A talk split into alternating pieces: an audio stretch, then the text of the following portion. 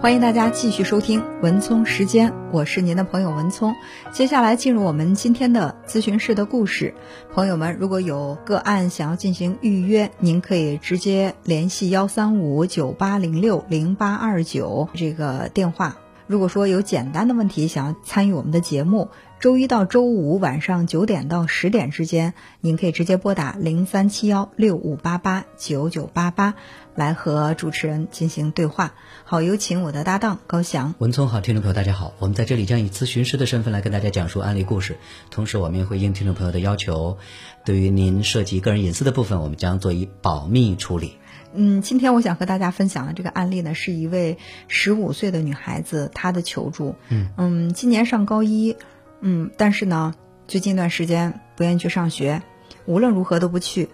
爸妈呢就带她到医院进行了一个这个检测，嗯，发现呢她已经是中度的抑郁。哦，啊，大夫就说这种情况到学校里去也很难有一个好的学习状态，调整情绪对她来说比较重要，所以呢就来到了我们这个咨询室。这个女孩子，呃，其实是一个挺漂亮的姑娘，呃，但是确实感觉情绪不那么好不，开心啊。嗯，而且来到这个咨询室，也是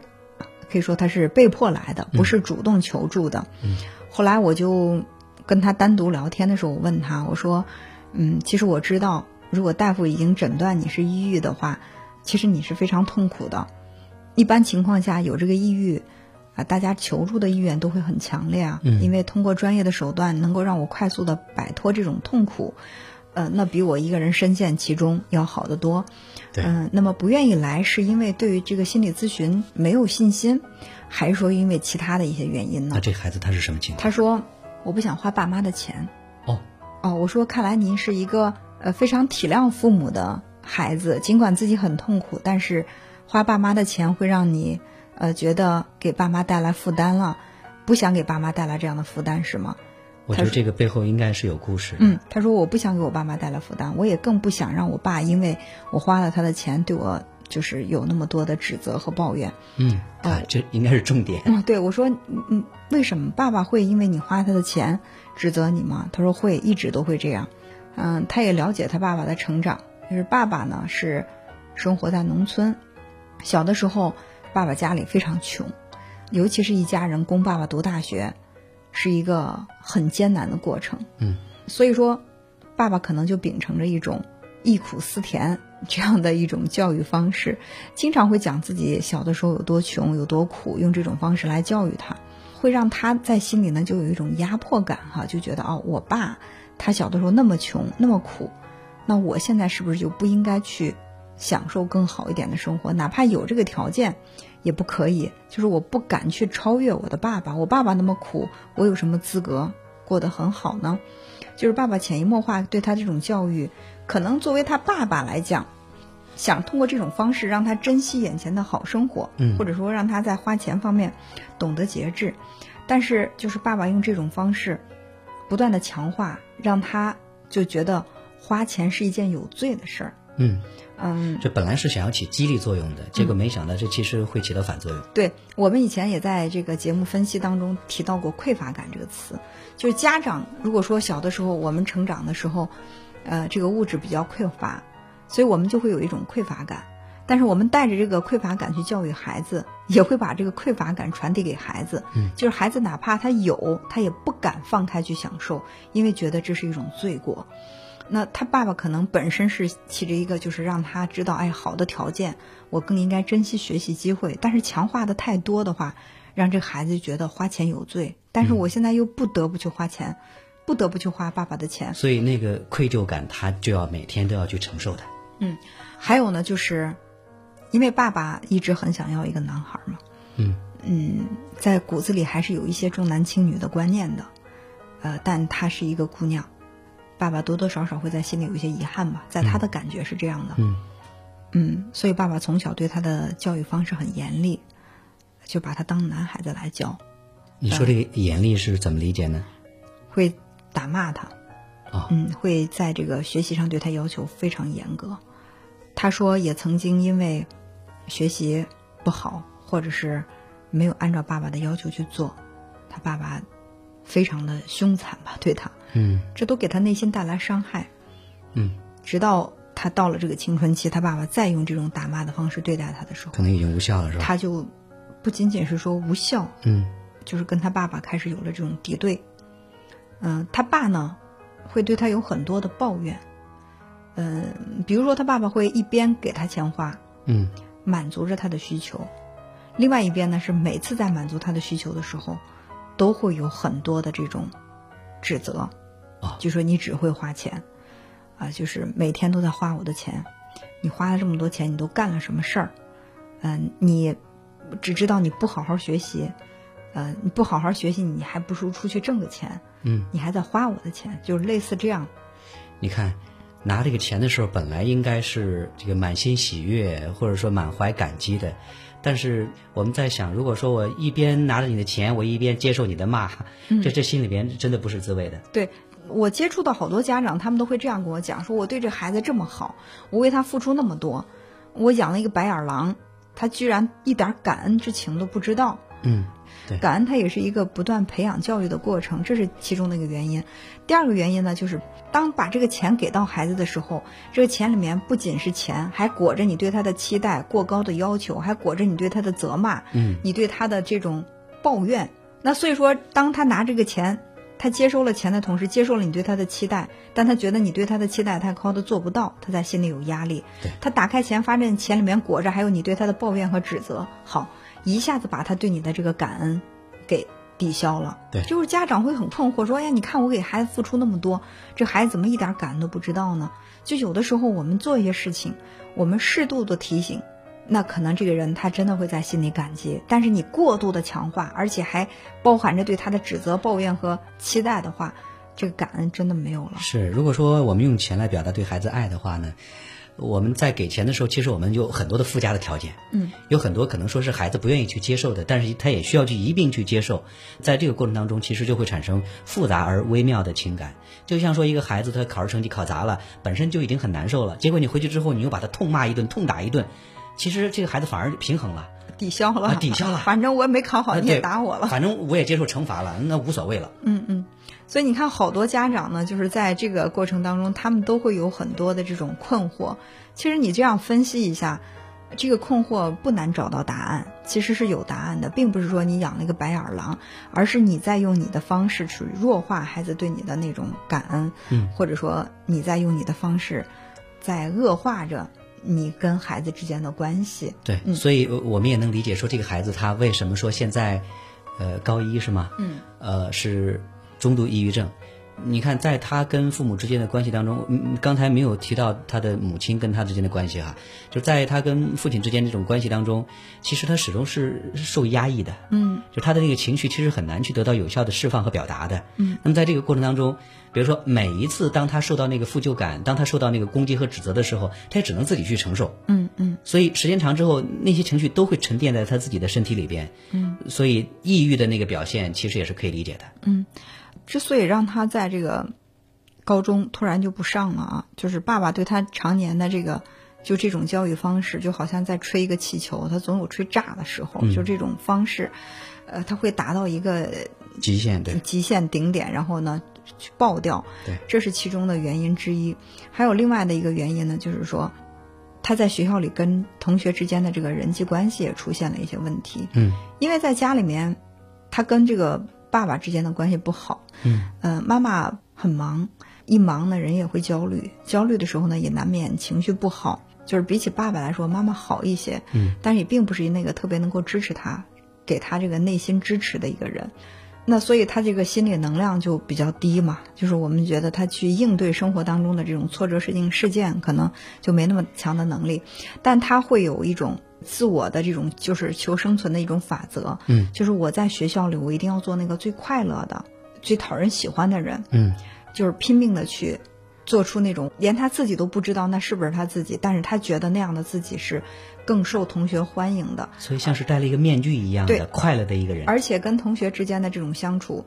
他觉得还好，嗯，就是他觉得还不错吧，就是我不管怎么样，我在努力的让我被同学喜欢，而且似乎是也达到了。嗯，但到了这个高中之后，他发现，哎呀，换了一个环境之后，那个初中的那个环境跟高中的环境不一样，就他拼尽全力的再拿那个时候的状态去吸引现在这些同学，好像不是特别奏效。嗯，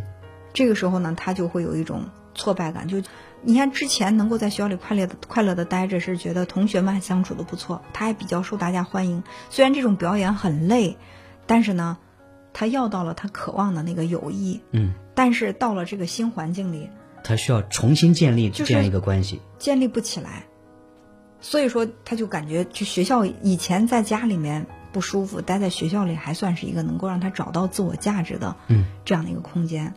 到后来呢，就觉得在学校待着也不行。然后呢，这个时候爸爸又会说，啊，你花那么多钱，你不好好上学，怎么怎么样，说了很多。嗯，最后呢，就因为这个事儿跟爸爸赌气，就真的不去上学了。嗯，那就干脆不花爸爸的钱了，是这意思吗？所以情绪也很压抑，觉得无所适从，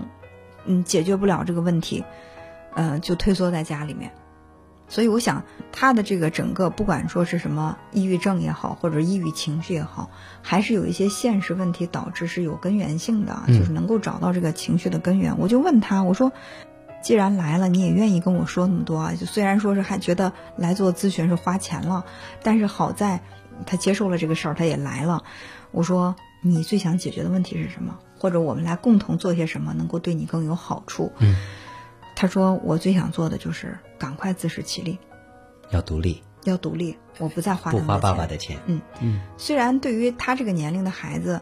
他父母肯定的咨询目标来到这儿，如果让他父母说咨询目标，他父母咨询目标一定是让孩子好起来，赶快到学校里去。嗯，但这并不是孩子的目标，孩子最起码在目前在当下，他的目标是我赶快能够有自食其力的能力，我不再做这个债务人，源源不断的去欠债了。”我要赶快让自己能够自食其力，能够自己赚钱，减轻我心里的这种负罪感和压力。对，嗯，但是我们其实现实，我们很难把这个当做一个具体的可执行的目标来做。嗯，呃，还有呢，就是，呃，其实我们都知道，如果他爸爸能够改变说话的这种方式，你比如说不要再用这种指责的方式，啊，总是强调钱这种方式去给孩子压力，或许这个孩子他能够呃恢复的更快一些。但是爸爸就没有来，就证明他首先是对这个心理咨询他也不是很认可的，他对自己的那个观念，他的教育方式也是非常固执的，那想让爸爸改变是很困难的。他也承认说，如果爸爸变的话，他或许也不排斥再回到学校里去重新读书，但他觉得很绝望，爸爸改不了了。我说，如果说爸爸改不了了，就是爸爸对你的这种教育的方式，包括对你的这种责骂。好像是你前进道路上的一个石头一样啊，嗯，它是一个障碍，一个路障摆在了你前进的道路上。现在呢，我们暂时用这个力量，用自己的力量去搬开这个石头很难，搬不动。那么怎么办呢？我是跟这个石头，我们两个就这么僵着。你要不让道，我就不走。石头就说，我就堵在这儿。你要想从我这儿走，你就得从我身上爬过去。你爬不过去，你就别走。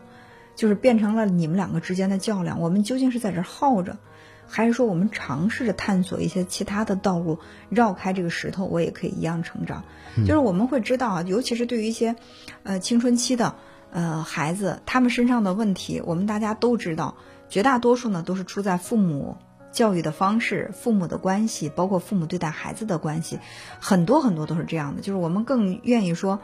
来做咨询的不见得非得是孩子，甚至做父母的来做咨询。对孩子就会有很大的改变，但是还有现实情况是，有一些家长他们是没有办法在短时间内认识到这是我的问题，对他们不愿意承认，更不愿意去改变。那么这个孩子他现在处在这样的一种情况之下，我们究竟是花时间去等着父母观念的觉醒、行为的改变，在带动这个孩子的改变，还是说既然孩子来到我们面前，我们来去引导孩子？在父母他不变或者是很难改变的情况之下，我们再探索一些其他的出路。对，其实呃，我们要树立的一个信念就是说，我们要想要去解决这个问题，方法一定是多种多样的，不止一种。嗯，就像刚才文聪你在讲的时候，我我就在想，比如说同样面对这样一块石头，那对于一个一两岁的孩子，那这个石头他一定是过不去的。嗯，但是如果说我们现在已经是成年人，或者说我们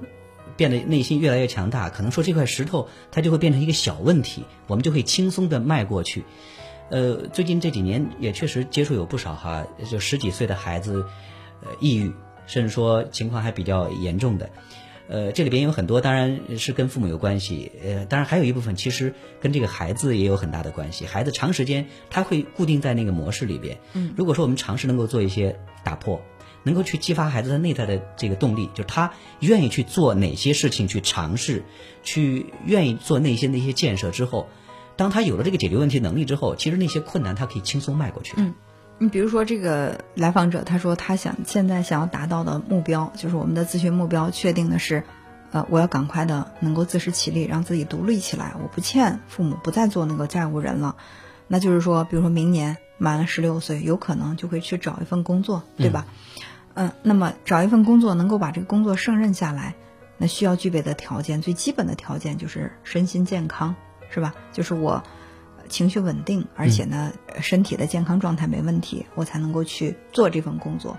其实就可以先把它作为我们咨询达到的一个这个目标。对，这个目标一定是作为这个来访者来说，他是可以去达到的，可以去量化的，我们能够去看到那个结果的。嗯。另外呢，就是至于说这个目标它会不会改变，其实是一个未知数，也可能在我们咨询的过程当中，他突然之间觉得不行，我还要去上学，我还要努力的去把这个学业完成，考更好的大学。那这个时候我们可以去调整这个咨询目标。但是在目前在当下，在这一刻，他认为我的咨询目标就是